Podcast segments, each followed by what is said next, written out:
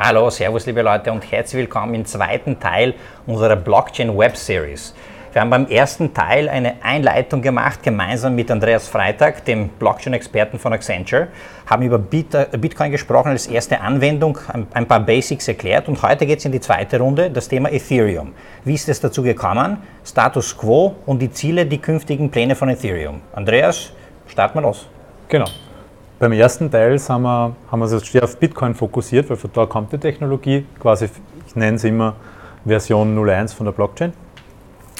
Und äh, jetzt fokussieren wir uns auf Ethereum, weil meiner Meinung nach haben die, so ein paar, die Ethereum Foundation mit Vitalik ein paar sehr große Milestones äh, gesetzt, die sehr wichtig sind, um das ganze Ökosystem Technologie zu verstehen. Und dadurch, dass es aber viele gibt, viele Teams gibt, die bessere Ethereum-Blockchain entwickeln wollen, spielt das auch sozusagen eine spannende Rolle, wo du die Positionierung von Ethereum heutzutage eigentlich siehst. Was sind deren zukünftigen Pläne? Weil das würde mich schon auch interessieren, wenn wir jetzt von EOS und Co. reden, die Milliarden eingesammelt ja. haben über ICOs. Was bedeutet das für Ethereum? Ist das eine Technologie, die man auch als sozusagen abgeschrieben äh, qualifizieren kann oder siehst du da die Zukunft? Also nein, also Ethereum stellt für mich in der Technologie in der Community quasi die Baseline da. Das muss man quasi als, als wirklich einmal drüber springen als neuer Player. Und meiner Meinung ist das nicht mehr so leicht. Was die Ethereum Foundation rund um den Vitalik geschafft hat in den letzten Jahren, das muss auch einmal einer nachmachen. Und das kann man nicht nur mit Geld. Also nur weil jetzt einer x Milliarden zur Verfügung hat, heißt das nicht, dass er die bessere Technologie entwickeln kann, weil er braucht auch noch die Leute, er braucht die Community dazu. Das heißt, das Ganze muss entwickelt werden. Und da bin ich immer sehr skeptisch, wenn jetzt immer White Papers sein oder Marketingankündigung, the next best thing und Ethereum ist tot. Da sage ich ja, warten wir mal, dann sehen wir mal. Also Passt. Ist möglich, aber unwahrscheinlich im Moment. Du machst eine kurze Wiederholung der letzten Stunde, sage ich jetzt einmal, ähm, und dann steigen wir in die heutige, in die heutige Materie. Ja, ein bisschen später, wo wir ja. anhängen können, aber nur ein bisschen was zur Historie von, von Ethereum. Ich glaube, mhm. das ist auch wichtig zu verstehen. Ähm, das Ganze hat diesmal einen Namen, ein Gesicht. Im Gegensatz zu Bitcoin, das ist ja der Satoshi Nakamoto, da weiß ja keiner, wer das ist oder wer das war, kann auch eine Gruppe sein. Und das Gesicht ist eindeutig der Vitalik Buterin. Der Vitalik ist ein Kanadier mit russischen Wurzeln und der hat 2011 war er sehr aktiv in der Bitcoin-Szene und hat auch das Bitcoin-Magazin gegründet, Bitcoin Magazine. Und der hat schon mehr in der Technologie gesehen, als nur Bitcoins überweisen als Transaktionen ist aber da irgendwie in der Bitcoin-Community nicht weitergekommen. 2013 hat er das White Paper für Ethereum äh, geschrieben und released. Er ist davon ausgegangen, dass er quasi dafür eh ausgelacht wird und nicht ernst genommen wird. Aber es ist ein sehr großes Interesse entstanden. Und er hat quasi den ersten ICO gemacht in der Geschichte, in diesem ganzen Crypto-Space. Nämlich im Juli 2014 hat man mit Bitcoins quasi Ether kaufen können, die es damals noch nicht gegeben hat. Und da hat er 18,5 Millionen Dollar ungefähr eingenommen. Das sind 60 Millionen Ether gewesen. Das ist Stückpreis zum Ether 30 Cent. Und das ist gar noch nicht so lange her. Das war im Juli 2014. Und mit diesem Geld, das hier eingenommen worden ist, ist quasi die erste Ethereum-Version programmiert worden und ans Netz gegangen. Und die Ethereum äh, Foundation quasi äh, mit Geld, mit Leben versorgt worden ist. Dann ist das Ganze online gegangen. Wir haben 2016 den, den DAO-Hack gehabt, die DAO, ist auch vielleicht bekannt. Da wurde quasi der erste Smart Contract, der eine Distributed Autonomous Organization abgebildet, äh, ins Leben gerufen. Auch mit einem ICO, 150 Millionen äh, Dollar. Und der wurde aber gehackt. Da gab es dann, ich glaube, 50 Millionen sind dann verschwunden, also sind dann von dem Vertrag abgezogen worden. Die Community hat entschieden, wir reparieren das. Das war quasi der erste Hardfork in Ethereum, große Diskussion. 2017 war irgendwie so das Jahr der ICOs. Das heißt, ohne Ethereum wird es diesen ganzen ICOs nicht geben, weil ohne Ethereum wird es äh, das Smart Contract Konzept nicht geben.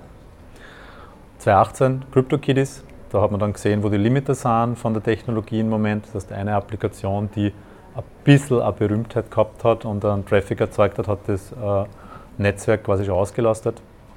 Lahmgelegt eigentlich. Lahmgelegt, ja. Und dieses Jahr und 2019, also dieses Jahr auf Proof of Stake, wo es weitergeht. Das ist, glaube ich, ein sehr guter Einstieg, wo man sich mal kurz äh, die Fakten zu dem ganzen Thema an, anschaut, wenn ich darf. Und auch anschaut, wo wir stehen geblieben sind letzte, beim letzten Video. Das ist jetzt die Wiederholung vom letzten Mal kurz. Genau. Die Wiederholung vom letzten Mal wir sind stehen geblieben, so was sind die Shortcomings oder die Probleme von Bitcoin. Das, das ist alles rot. Skalierbarkeit, der Energieverbrauch, die Kosten, keine Smart Contracts, man kann das Ganze nicht steuern, das heißt Updates sind nicht möglich, weil 80% der Community quasi gleichzeitig updaten müssen. Die Geschwindigkeit, jeder Blog dort 10 Minuten und wir haben keine Privacy. Zum Nachschauen bei uns auf der Website bzw. auch auf Facebook das ganze Video. Genau. Und jetzt äh, auf Basis von diesem Raster würde das gerne mal mit dem Status für Ethereum jetzt einmal durchgehen. Und erklärst du da auch den Grund, wieso Vitalik das überhaupt begonnen hat? Weil er wollte ja eigentlich eine Weiterentwicklung schaffen, nicht, wenn ich das richtig verstanden habe. Genau. Also er hat gesehen, was Bitcoin kann, ist Transaktionen zu tracken und zu machen. Aber es kann Anführungszeichen nicht viel mehr. Er hat mehr oder weniger so eine wirkliche virtuelle Maschine im Kopf gehabt, so einen Weltcomputer, der, man sagt in der IT, Turing complete ist. Das heißt, jede vorstellbare mathematische Funktion oder Geschäftsprozess ist abbildbar mit einer Programmiersprache. Das ist mit Bitcoin nicht gegangen, weil das nur so eine, eine stack-basierte Skriptsprache hat und man kann keine Schleifen einbauen etc. Das ist sehr schwierig. Und er hat so die Vision gehabt, naja, man kann ja viel mehr als Transaktionen mit dieser Blockchain. Man kann eigentlich jeden Geschäftsprozess auf eine Blockchain brechen. Das, die, das ist die große Vision. Ähm, ist auch bekannt unter EVM, Ethereum Virtual Machine. Das heißt, es soll wirklich ein Computer sein, ein Weltcomputer, wo man jegliche Art von Code abwickeln kann. Also das ist so die große Vision von Vitalik gewesen. Da wird es auch dann spannend für unterschiedliche Use Cases, die auf der Blockchain entstehen können. Genau. Hier wird es dann spannend, um ent entweder im öffentlichen Bereich äh, Prozesse abzubilden um wirkliche äh, wirtschaftliche Vertragskonstrukte mit diesen Smart Contracts zu automatisieren und, und, und, und, und. Weil also die Möglichkeit, auf der Bitcoin-Blockchain sozusagen war das alles noch nicht möglich, nicht? Sehr, sehr schwierig. Es gibt äh, bei Bitcoin auch äh, Initiativen wie Plasma, die über das eigentliche Blockchain-Protokoll quasi einen Smart Contract Layer legen wollen. Das ist aber jetzt nicht in der Kerntechnologie drin, drin verankert. Mhm. Man kann sich das ein bisschen so vorstellen, äh, bis zu Ethereum hat es Blockchains genau für einen Zweck gegeben. Ja. Und Ethereum ist eine Blockchain, äh, mit der man alles machen kann. Mhm. Also wie Schweizer Messer eher. Und nicht wie nur Eröffner. Mhm. Das macht komplett andere Möglichkeiten auf. Cool. Und er hat auch eben die, diese Einschränkungen gesehen, die Probleme verursachen. Und einer nach dem anderen versucht zu lösen mit der Ethereum Blockchain. Am Weg. Ein paar sind schon besser gelöst, andere sind noch auf der Roadmap. Gut, schauen wir uns das an. Schauen wir uns an. Skalierbarkeit ist ungefähr verdoppelt. Ja. So, das das ist grün. jetzt immer im Vergleich zu, zu Bitcoin, ne? Ja, genau. Das sind ungefähr sechs Transaktionen pro Sekunde. Energieverbrauch, weil schon ein anderer, es wird auch im Moment Proof of Work verwendet. Was ich Mining habe. notwendig. Mining notwendig. Das haben wir ungefähr bei 25 Kilowattstunden, weil äh, Ether kann man bis jetzt nur mit GPUs, also Grafikkarten meinen. Das hat den Hintergrund, äh, man benötigt auch RAM, wo sie SX-Miner schwer tun. Es gibt aber schon Gerüchte, dass die ersten Essex-Miner äh, schon am Weg sind. Aber hier ist man noch niedriger, das kann auch noch steigen, darum auch noch rot. Kurzer Exkurs, weil ich gestern ein YouTube-Video gesehen habe. Kennst du die neue Flüssigkeit, ähm, die die Ventilatoren im Computer abschafft? Du musst quasi in einen Computer diese Flüssigkeit eingießen, das kühlt den Computer, die neue zukünftige Kühlungsmöglichkeit vom Computer ist nicht quasi, äh, wie heißt das jetzt, Terminus technicus fällt mir nicht ein, aber wenn du deine Hand reinsteckst, äh, wirst nicht vom Strom erfasst sozusagen, ist naja, nicht durch. Äh, wir, wir, haben bei uns im Future Camp auch einen Computer, der im Aquarium versenkt ist. Ja, was habt ihr da drin Und für wir Flüssigkeit? haben ähm, medizinisches Weißöl, okay. weil Öle kann, nicht leitend sind. Genau, nicht kann man Öl, genau. Man könnte aber auch äh, Sonnenblumenöl kühlt einfüllen. das? Ja, natürlich, ja. Okay. Fünfmal besser als Luft. Okay. Ähm, hat viel bessere, liegt eben an den Teile, hat eine bessere Wärmeübertragung als Luft und kühlt besser, Faktor okay. 5 als Luft. Und damit kann man die Dinger auch mit einer höheren Taktrate, mit mehr Leistung betreiben, okay. wenn die Wärme weggeht. Das können wir sich vielleicht, wenn wir im Future Camper mal eine Serie machen, anschauen. Cool. Sehr interessant. Ich sage immer, das ist äh, das Aquarium für Nerds. Sehr ich schicke dir den Link, was, was, die für eine Flüssigkeit verwenden. Vielleicht können wir uns das anschauen und nächstes Mal kommentieren beim nächsten Livestream. Ja. Aber de facto kann man jede Flüssigkeit verwenden, die nicht leitbar ist. Genau, das ist kein, nicht leitbare Flüssigkeit und du kannst deinen Computer dann in Afrika bei 40 Grad rausstellen und es wird gekühlt. Naja, so hat musst, man das erklärt. Du ja. musst die Flüssigkeit ja irgendwo wieder kühlen. Ja, also man kann die Physik schauen nicht, schauen nicht, an. Ja? nicht austricksen. Also die Flüssigkeit kommt raus, muss dann irgendwo gekühlt werden, also die Wärme muss irgendwo wegtransportiert werden. Und wenn du draußen 40 Grad hast, dann ist die Temperatur maximal, was du abkühlen kannst, wieder 40 Grad und sie geht das heißt, es ist eigentlich eine Effizienzsteigerung, aber schon das kann du, viel bewirken. Ne? Du brauchst dahinter wieder eine Klimaanlage, was die Flüssigkeit kühlt. Das bringt ja nichts, geht ja nicht. Okay. Also da, muss man, da bin ich immer sehr skeptisch. Da gibt es diverse Kickstarter-Kampagnen für Klimaanlagen etc., die wie aus Magie, ohne Energiebedarf äh, die Luft kühlen. Deswegen frage ich den Experten. Ich schicke dir das YouTube-Video und kommentieren wir es nächstes Mal. Bitte. Kosten. Wir sind zwar, das ist ein Peak gewesen bei Bitcoin, ja, das ist jetzt nicht mehr 50 Dollar, das ist ein einstelliger Dollarbetrag für Transaktionen. Bei Ethereum, ich weiß jetzt nicht, aber irgendwo zwischen 20 und 50 Cent im Moment. Aber das ist halt auch sehr volatil, also es kann rauf und runter gehen, darum auch noch rot. Mhm. Was wirklich jetzt äh, schon erledigt ist, ist quasi das Konzept dieser Smart Contracts. Das ist quasi Software, die ich kompilieren kann und auf die Blockchain legen kann und die wird dort dann ausgeführt, nicht mehr oder weniger. Smart Contracts ist auch ein blöder Name, weil das ist weder Smart es ist nicht Contract. Smart, das Contract ist einfach ein Stück Software, ein Code, ne? Skript, ja. genau.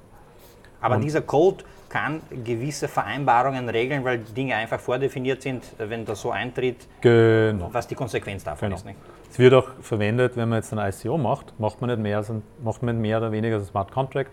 Man sagt, wenn ein Ether eingezahlt wird auf diesen Contract oder auf diese Adresse, dann bitte stelle einen Token XY auf die einzahlende Adresse aus. Ja.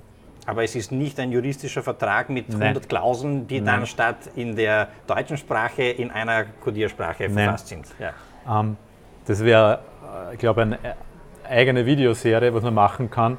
Ich gehe davon aus, es wird Smart Contracts geben, ja. es wird aber nach wie vor normale Verträge dazugeben. Der Smart Contract wird so diesen Happy Pass abdecken. Wenn alles so läuft wie vereinbart, dann läuft es so ab. Ja. Aber man hat ja in Verträgen oft Graubereiche, die man jetzt nicht ein auskoden kann, beziehungsweise so viele Möglichkeiten, die man in einen, in einen Code gar nicht reinbringt. Man hat dann irgendwo Entscheidungspunkte, wo ein Gericht entscheiden muss, etc. Und ein Smart Contract, jetzt noch bei Ethereum, der besteht ja nur aus ein paar Zeilen. Also der besteht ja nicht aus Millionen von Codezeilen, das geht gar nicht, weil mhm. das wäre zu groß, zu teuer, etc.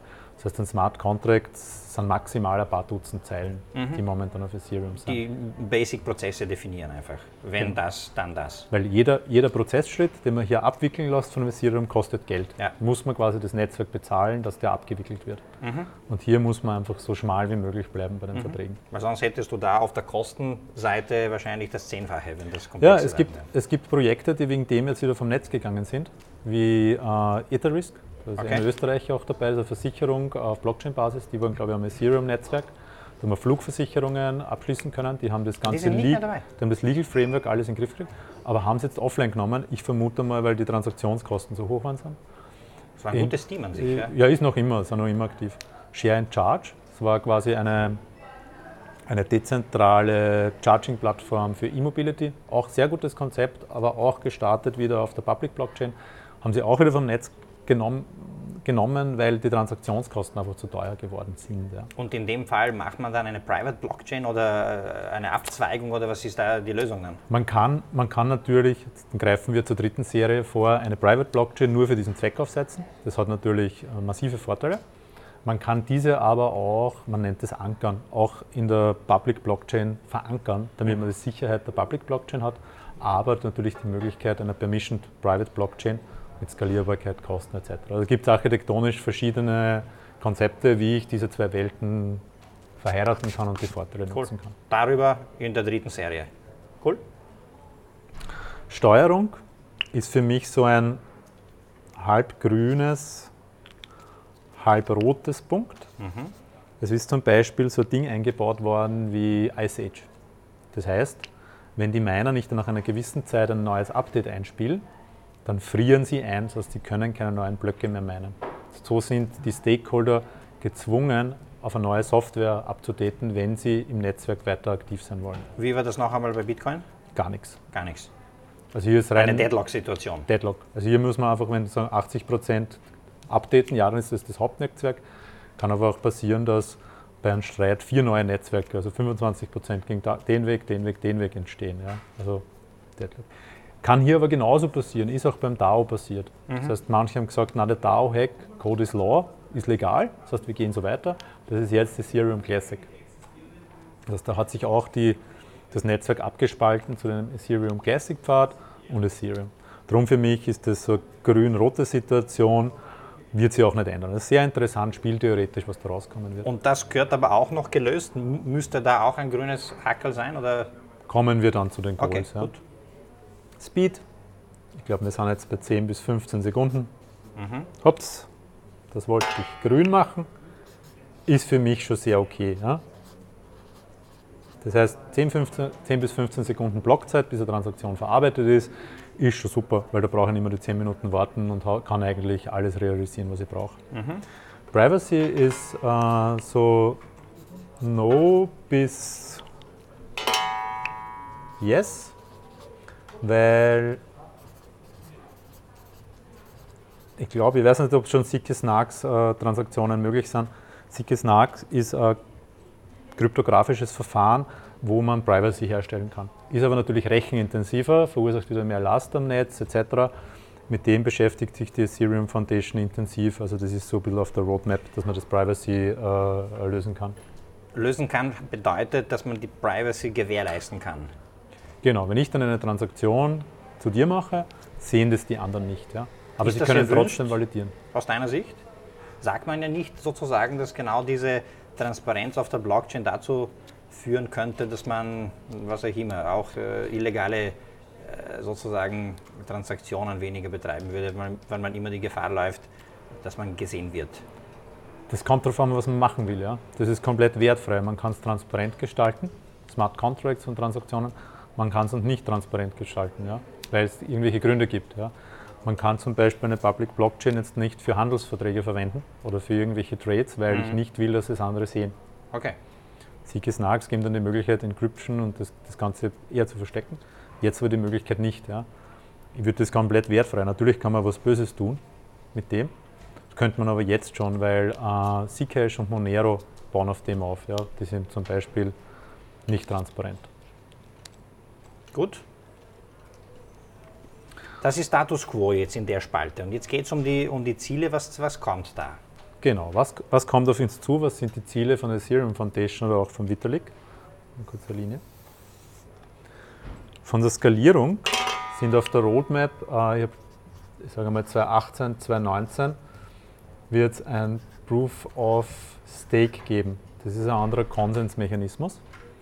Das heißt, momentan ist so, ich tue was, beweise was und werde dafür bezahlt. Proof of Stake ist, ich muss einmal einen Stake, quasi Geld, in einen Contract legen, damit ich Transaktionen validieren kann. Und, damit, und wenn ich diese Transaktionen validiere, bekomme ich dann einen gewissen Reward dafür. Ich brauche nicht mehr diesen Hashcode finden, also Proof of Work, sondern es ist ein anderer Mechanismus. Genau, dieser Mining-Prozess wird dieser Proof of Stake ersetzt.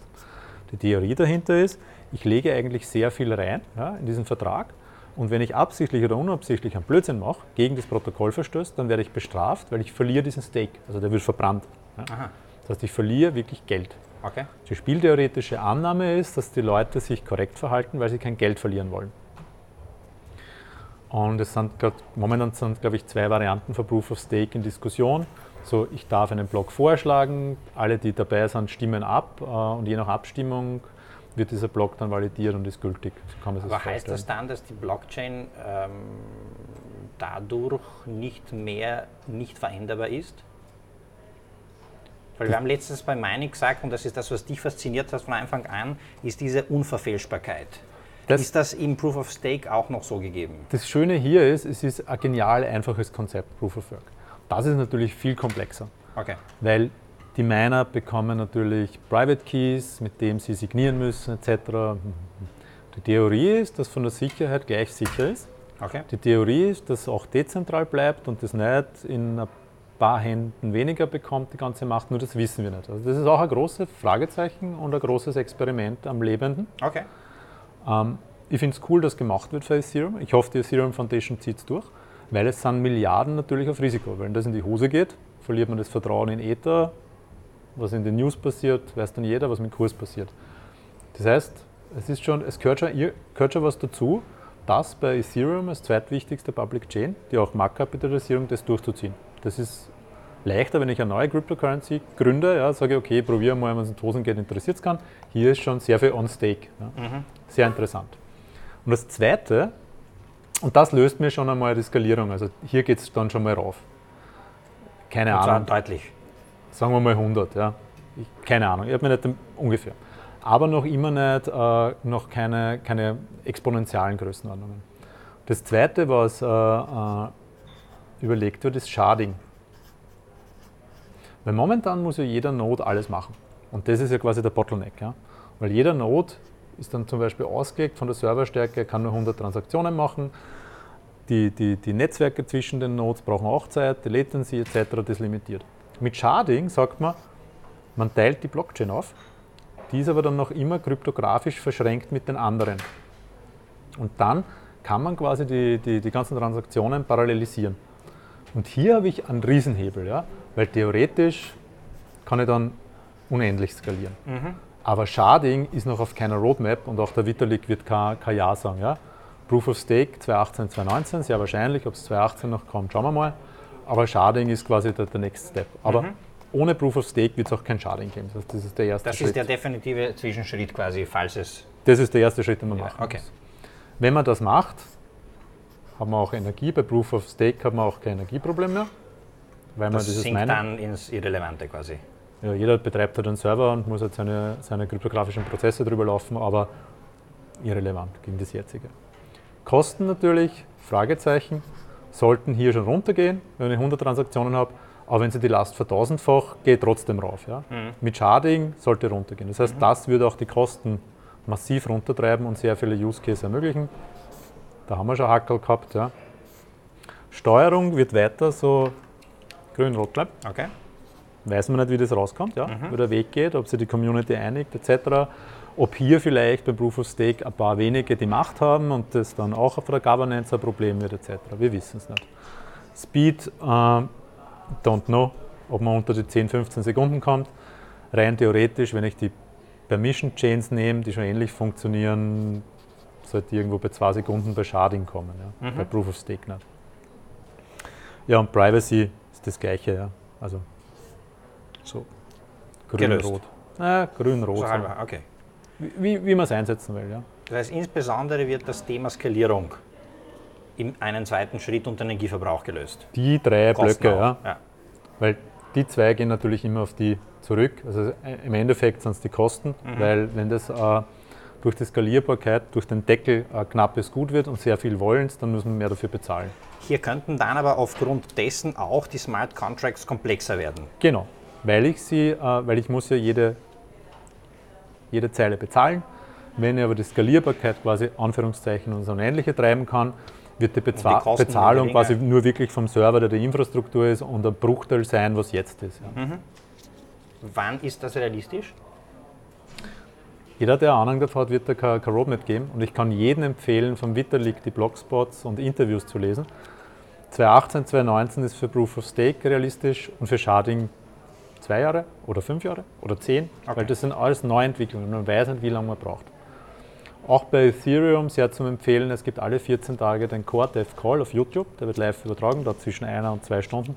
Ist eigentlich ziemlich fad, weil es sehr viele Tech-Diskussionen sind Ab und zu gibt es ein paar emotionale Grundlagendiskussionen, aber das Ganze ist ziemlich offen. Also man kann das eigentlich sehr transparent verfolgen, wie der Status ist und wo es hingeht. Diese Dinge, wo es hingeht, welche Verfahren verwendet werden, werden öffentlich in der Community diskutiert, mhm. im Core-Dev-Kreis und auch mehr oder weniger abgestimmt. Ja. Aber momentan ist halt nur immer so, der, der Vitalik ist schon das Gesicht und der hat so quasi wirklich, wenn zwei Gruppen aufeinandertreffen und unterschiedliche Meinungen haben, so die letzte Entscheidung. Ja.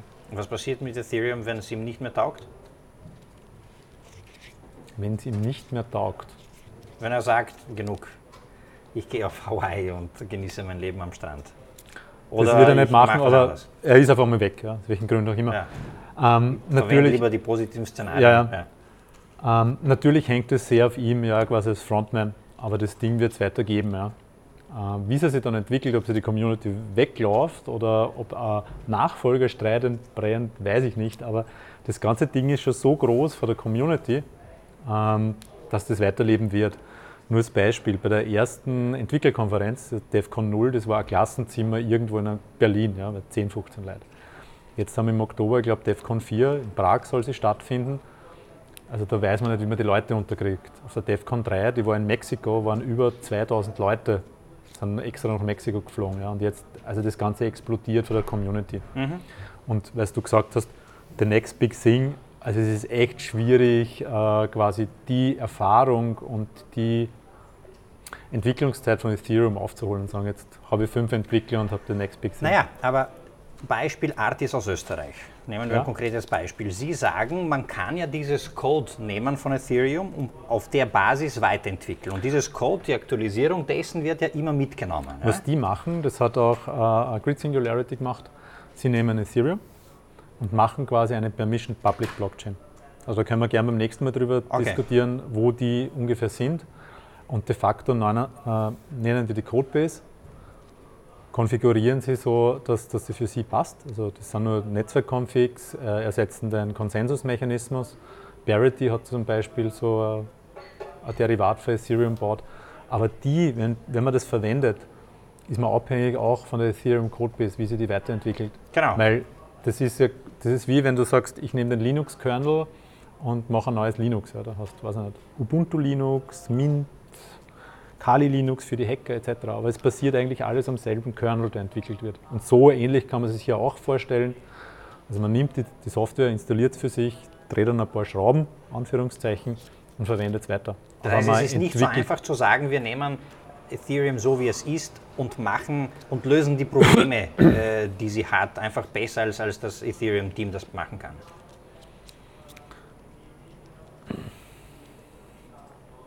Man kann es versuchen. Okay. Fair enough, das, ähm, es passiert auch ab. Sehr viel der, der neuen Cryptocurrencies entstehen ja quasi auf der Codebase von Ethereum oder Bitcoin. Die nehmen es einfach und ändern zum Beispiel die Größenbeschränkungen bei den Blocks oder nehmen einen anderen Konsensmechanismus und, und packen ihn on top. Ja. Aber das Problem ist, dann hat man eine Community von einer Handvoll Entwickler und Ethereum ist groß und will die großen Probleme lösen. Also da ist viel mehr Power dahinter. Mit Community meinst du insbesondere die Entwickler? die Core-Dev-Community, also die Core-Developer, dann die ganze, die ganzes Ökosystem, das sie gebildet hat. Ja. Allein Konsensus sind jetzt, glaube ich, schon 600 Leute, die fokussieren sich fast nur auf Ethereum, Ethereum-Developer und, und, und. Mhm. Also da, das einzuholen, da bin ich skeptisch und das kann man nicht nur mit Geld erschlagen. Ja. EOS hat jetzt mehrere Milliarden Euro eingesammelt. Kann ja. man mit dieser Finanzkraft das aufholen? Also wenn man die EOS-Geschichte bis jetzt anschaut und ins Netz gegangen, wieder nicht, wer hat welche Not, ist das dann vom Start schon ein ziemliches Chaos. Ja. Ich glaube nicht. Okay. Und man muss, man muss ich habe mir EOS ehrlich gesagt nicht verfolgt, man müsste schauen, wer hat das Geld jetzt, ist das in einer Foundation oder hat das wer anderer, wie wird das äh, ausgegeben. Also ich glaube nicht, dass man jetzt, weil hier ist ja sehr viel Überzeugung reingeflossen und die Leute, die hier mitentwickelt haben, waren 2014 beim ICO auch dabei. Das heißt, für die ist Geld ja ein Hygienefaktor, der erledigt ist. Also Verstehe. alle diese Core-Devs, die seit 2014 dabei sind, die müssen es nicht für Geld. Ja. De facto um Geld keine Sorgen mehr machen. Das heißt, die machen es wirklich aus Überzeugung. Und darum habe ich auch die Hoffnung, dass es hier weitergeht, dass sie auch das, das Risiko nehmen. Und das kann einer, der überzeugt ist, dass das der richtige Weg ist, kann EOS nicht kaufen. Ja. Die können auch das Risiko nehmen, zumindest insofern, als äh, Vitalik ja immer selber sagt, ihm geht es nicht um den Wert des Tokens und ums Trading, sondern um diese Technologie weiterzuentwickeln. Das, genau. Er hat es nie versprochen, dass man mit, mit Ethereum-Tokens sozusagen super reich sein wird, sondern er entwickelt eine grundlegende Technologie für diese Welt, nicht? Er entwickelt eine Infrastruktur, ja. die man nutzen kann für, sehr, für, für auch anderes, außer für Transaktionen. Mhm. Und das ist für mich sehr faszinierend. Ja. Und das war auch der Grund, also ich habe mich dann sehr schnell, wie ich auf das Blockchain-Thema kam, mit Ethereum äh, beschäftigt. Also es war faszinierend, was, was die Typen eigentlich vorhaben. Ja. Wenn man das einmal ein bisschen behirnt, ist das schon eine sehr, sehr, sehr coole Sache. Cool. Und sie sind eben am weitesten. Also keiner ein White Paper zu schreiben, eine Website zu machen, geht schnell, aber sagen, was hast du wirklich online, zeig her, ist komplett ein anderes Blatt Papier. Mhm aber auch die ICOs, die auf, auf Ethereum Blockchain basiert sind. Du sagst das ja selber, da gibt es ja schon die Punkte, quasi die Problem, Problemfelder, die ange, angesprochen worden sind. Äh, das Thema, die Blockchain lahmlegen durch zu viele Transaktionen gibt es noch immer. Mir, mir, sagt zum Beispiel Heroes, ähm, das erste ICO nach dem österreichischen Recht in, in, in Österreich, dass Sie, zumindest haben Sie mir das vor einem halben Jahr circa gesagt, dass Sie es nicht wissen, wenn Sie wirklich sozusagen mit den Token live gehen, wenn da zu viel Ansturm kommt, kann es dazu äh, führen, dass die Ethereum-Blockchain angelegt wird? Na, Sie können sich Transaktionen kaufen, indem Sie mehr äh, Transaktionskosten auf die Transaktion legen, okay. mehr bezahlen. Es gibt einfach nur, ein, wenn das ein Glas ist, ja, dann geht an einem gewissen Zeitpunkt nur was nicht, 500 Milliliter rein. Und wenn du 5 Liter reinschütten willst, geht sich das nicht aus. Und hier ist halt so, der am meisten zahlt, der wird eingefüllt. Ja? Der wird okay. verarbeitet. Und wenn man jetzt, und da, da kenne ich jetzt die Hintergründe nicht, wenn man jetzt um, geht darum, Token auszugeben, quasi seinen Bäcker, zu, also seinen Investoren zu geben, dann wird er natürlich schauen, dass ich irgendwann ein Fenster erwische, wo nicht sehr viel Last am Netz ist, wo die Transaktionskosten niedrig sind und ich das dann rausschießen kann, wenn ich nicht zeitkritisch spielst. Nur wenn ich dann wirklich Applikationen am Laufen habe, muss ja, genau. die laufen. Und das ist mein Problem, dass ich mir dann quasi die, die Ressource äh, äh, teuer erkaufen muss, weil es viele andere haben wollen. Ne? Aber insofern gehört also das gelöst, damit das, das, kein Thema sein wird. Ne? Veranstaltung ist voll, es kommt keiner mehr rein. Ja? Du kannst jetzt nur mal mehr zahlen, dass wir einen rausschmeißen. Das, aber es ist nicht, nicht lahmgelegt. Also wegen lahmgelegt und technisch gesprochen. Es hat, recht. Es hat auch äh, Denial-of-Service-Attacken gegeben, wo keiner gewusst hat, wer das macht.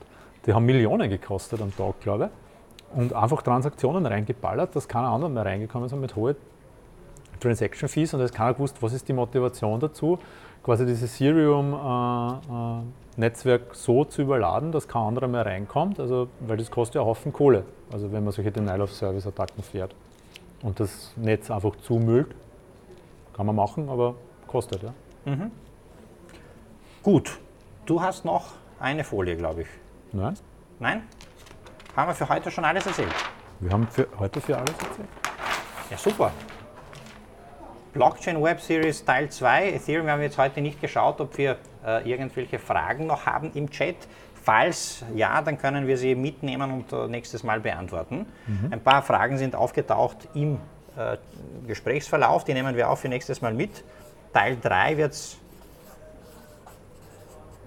in zwei, drei Wochen geben und es wird über die Permission-Based Blockchains gehen. Andreas schreibt das schon auf, das ist sehr, sehr gut, weil ich glaube, dann versteht man auch diese Weiterentwicklung und auch viele äh, neue Blockchains sozusagen, die medial auch zunehmende Präsenz haben. Was ja. heißt das im Unterschied? Vielleicht wirst du auch sozusagen ein bisschen einen Vergleich zeigen, was kann die eine, was kann die andere. Und natürlich immer der Vergleich auch zu Ethereum. Was heißt das für Ethereum? Weil es wird ja sozusagen viel äh, sozusagen auch gemunkelt und, und ist aber auch viel gefährliches Halbwissen draußen, das sehr schnell kommuniziert wird und das werden wir versuchen zurechtzulegen. Genau, mit den drei Bausteinen Bitcoin, Ethereum und die ganzen Permission-Blockchains kann man dann auch äh, aufbauen und über Architekturen reden. Sagen, wie kann man Geschäftsprozesse wirklich modellieren, wie kann man Ideen abbilden, wie kriegt man das hin und dann kann man sich auch viel besser orientieren, als wenn ich sage, ja, das läuft jetzt auf der Blockchain, weil die Blockchain, wie wir ganz am Anfang gehabt haben, die gibt es eben nicht. Es gibt ein weites Feld, äh, das man in Grundzügen verstehen muss und dann kann man eben über Architekturen, über Geschäftsmodelle etc. viel besser diskutieren als, als ohne dem Wissen. Super. Andreas, vielen Dank für diesen Gespräch, dieses Gespräch, dieses Livestream bei 40 Grad in Wien, super Wetter draußen. Insofern haben wir ein bisschen ja, mitgeschwitzt.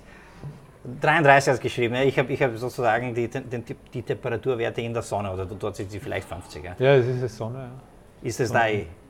Ich hoffe, es waren gute Informationen wieder dabei. Stay tuned. Nächstes Mal Permission-Based Blockchain und dann haben wir noch einen vierten, fünften, sechsten, siebten Teil und es werden noch weitere Teile dazukommen, weil es tut sich natürlich in dem Bereich sehr viel. Es kommen neue Sachen dazu. Du schaust dir immer auch die Development Calls äh, an und wirst auch immer wieder die Neuigkeiten einbringen können, soweit dir das deine Zeit zulässt. Genau. Andreas, vielen Dank. Danke Fragen, euch. Fragen, Fragen, weil dann können wir viel besser auf eure Wünsche eingehen. Ciao. Danke, ciao.